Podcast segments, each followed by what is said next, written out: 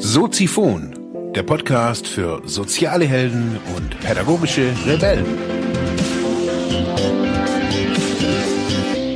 Herzlich willkommen, meine lieben Zuhörer bei Soziphon, dem Sozialarbeiter-Podcast. Mein Name ist Mark Hummer und ich freue mich, dass du wieder eingeschaltet hast. Thema der heutigen Episode ist Buchvorstellung Momo von Michael Ende. Ja, meine lieben Zuhörerinnen und Zuhörer draußen im Internet, passend zur wirklich extrem heißen Zeit hier, also mir geht's auf jeden Fall so, ich schwitz extremst, aber ich beklag mich nicht, ich finde es gut. Ich schwitze gerne und ich habe den, den Sommer sehr gerne. Passend dazu habe ich ein Buch rausgekramt, das mich wirklich schon mein halbes Leben, äh, muss man wirklich sagen, ja, fast mein halbes Leben begleitet in unterschiedlichen Formen. Ich habe aktuell eine neue Ausgabe von Momo, dem ja wirklich Bestseller von Michael Ende. Man kennt Michael Ende noch von Die unendliche Geschichte. Ähm, Momo ist meines Erachtens eines der, ja, für mich auf jeden Fall zeitkritischsten oder gesellschaftskritischsten Bücher überhaupt äh, von ihm. Ich habe jetzt nicht so, also unendliche Geschichte habe ich noch gelesen. Und ja, heute soll es um Momo gehen. Momo ist ein Buch, kostet gar nicht so viel. Ähm, man kriegt es in Deutschland für einen Zehner. Also 10 Euro, das muss man sich einfach mal reinziehen, gedrucktes Buch. 270 Seiten. Und ich weiß gar nicht, ob es deklariert ist als, als Kinderbuch. Also es wird oftmals so ein bisschen gesehen als Kinderbuch, weil ja, es ja auch einen Film gab und es ist immer dann ganz, ganz toll und ganz nice, wie irgendwas verfilmt wird und ähm, dann auch so in so einer Ecke landet. Eben. Um was geht's bei Momo? Es geht darum, dass eines Tages, also die Geschichte erzählt, die Geschichte von Momo eben, sie ist irgendwie auf einmal da, lebt dann in so einem alten Amphitheater. Leute wundern sich, dass sie da auf einmal eben da ist und ja, sie hat dann lernt Freunde kennen, weil die neugierig sind auf sie und die Momo lebt einfach ein für sie nicht verständlich äh, komplett freies Leben auch. Sie spielt, weil sie das gerne tut und sie macht dies, weil sie das gerne tut und Leute kommen zu ihr und irgendwas passiert, wenn sie wenn sie zu Momo gehen. Das beschreibt er auch Michael Ende wirklich in einer einmaligen Art und Weise, wie die, wie die Menschen so dahin kommen und Momo eigentlich gar nichts macht, außer zuhören. Sie ist aufmerksam, sie ist, sie ist da. Sie ist für die Leute auch da. Ähm, und nur durch das Zuhören, für das Dasein, für das, ja, authentisch sein auch, lieben sie die Leute. Und irgendwann, eben, sie hat dann auch Freunde, den Beppo den Straßenkehrer und ich finde irgendwie so in, in, wenn man, wenn man so die Geschichte von Momo liest, also ich möchte euch jetzt hier gar nicht die Geschichte von, von erzählen. Es geht immer wieder auch um, eben irgendwann tauchen graue Männer auf. Graue Männer in ihren grauen Autos, in ihren schicken Autos, die sagen, hey, du kannst Zeit ansparen, wenn du effektiver arbeitest. Je mehr, je effektiver du arbeitest, je mehr kommt quasi hinten raus und wir kennen alle diese Geschichten. Wir kennen im Endeffekt auch so diese, die, diese Idee, die dahinter steht, so ich spare jetzt, wenn ich jung bin und dann habe ich, wenn ich alt bin. Ja, und man vergisst dabei oftmals so die, die Rechnung einfach auch so mit dem Leben zu machen.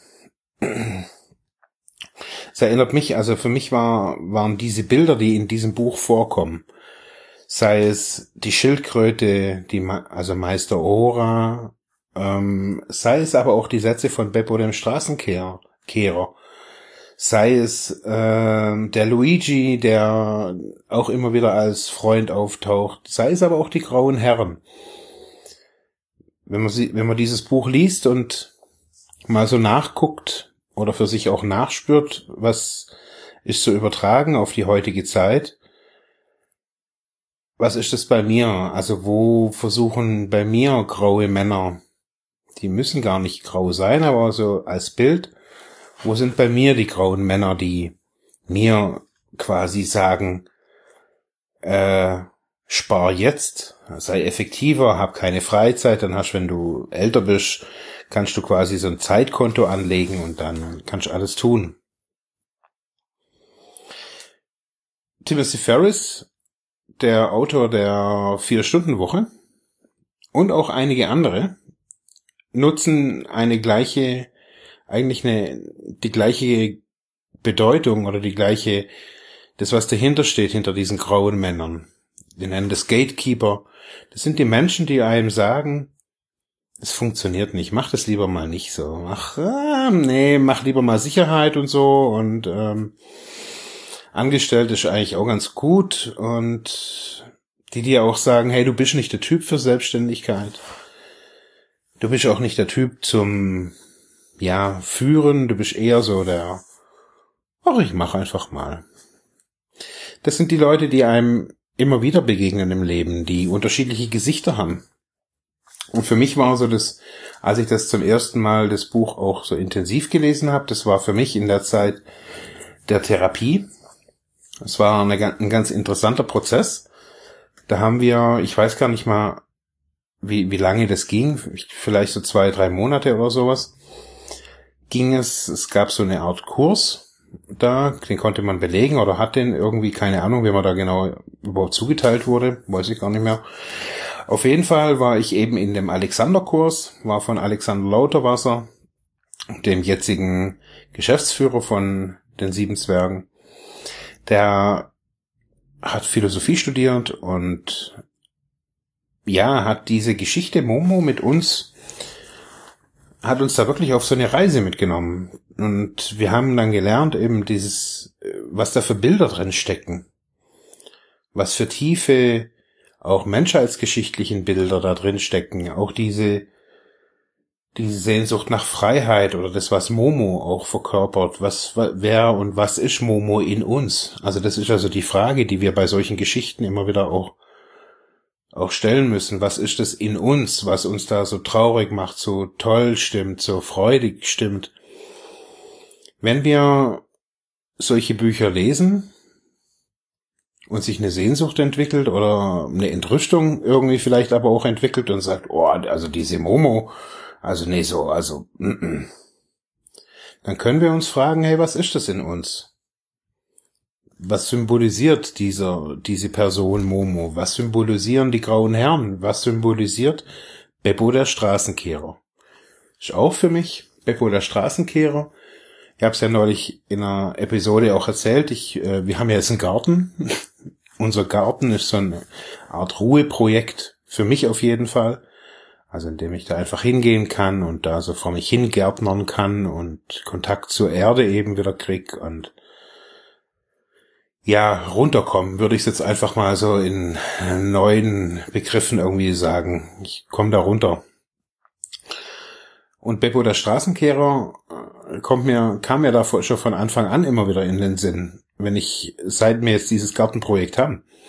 Weil er auch so erzählt, so mit diesem Straßekehren ist es so, ein Strich nach dem anderen. Er sagt es immer so in so einer, ja, in so einer Art, oder Michael schreibt es so in so einer Art, dass man sich da reinspüren kann, rein, nicht nur rein versetzen kann, sondern auch da reinspüren kann. Was heißt es, seine Arbeit eins nach dem anderen zu tun?